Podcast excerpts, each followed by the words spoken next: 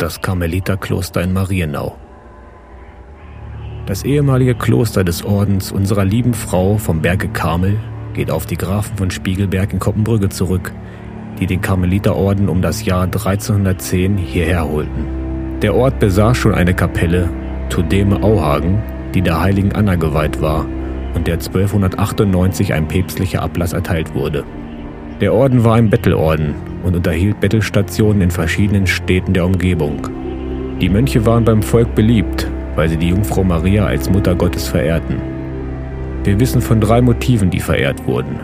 Maria mit dem Jesuskind in einem Tempelchen sitzend, Maria mit dem Leichnam Jesu als Pieta und Maria auf dem Sterbebett von Engeln behütet. Das erste Motiv wurde zum Wappen von Marienau. Das zweite, die Pieta, löste als geschnitzte Holzfigur eine Pilgerbewegung nach Marienau aus. Zwischen Koppenbrügge und Marienau gab es einen Heilbrunnen, wo heute das Krankenhaus Lindenbrunn steht. Durch den Gebrauch des Schwefelwassers konnten bei den Pilgern Heilungen bewirkt werden.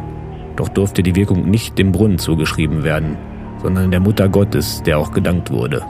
So entstand aus der gläubigen Verehrung die Vorstellung eines wundertätigen Gnadenbildes.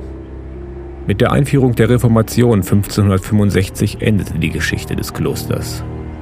Lediglich die Kapelle aus der Klosteranlage ist dem Ort erhalten geblieben. Heute ist der Platz um die Kapelle durch die Anlage eines Klostergartens sehenswert.